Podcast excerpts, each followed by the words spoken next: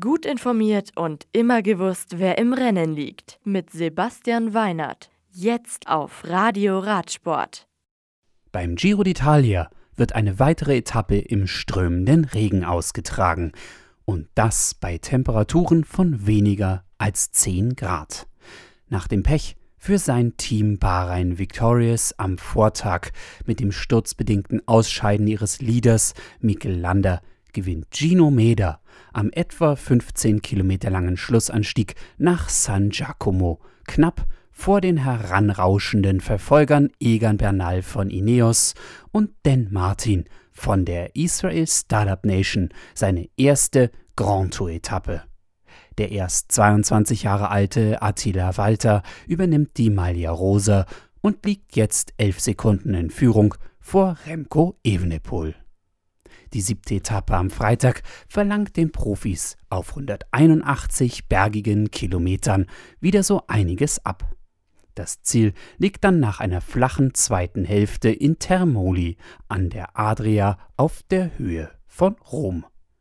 In Ungarn reißt die Glückssträhne von Jordi Meos nicht ab.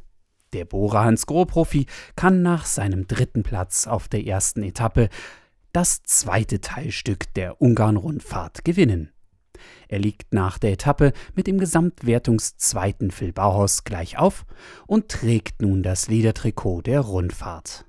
Etappenzweiter ist Alberto Denes von DSM vor Phil Bauhaus von Bahrain Victorious und am Freitag führt die dritte Etappe zunächst über zwei Berge, ehe sie über zwei Drittel der fast 142 Kilometer langen Etappe wellig, aber insgesamt bergab verläuft.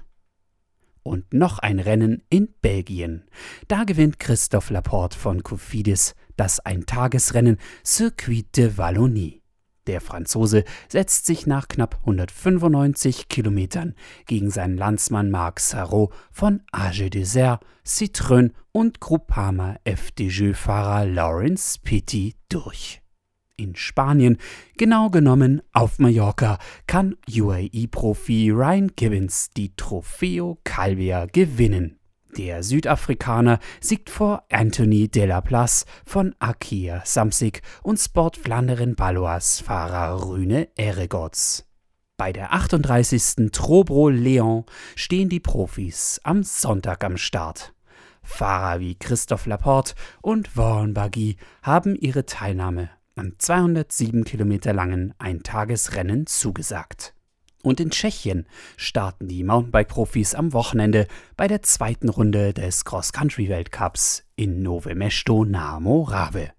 Bereits am Freitagabend überträgt Red Bull TV das Short-Track Race und das ab 10 vor 6.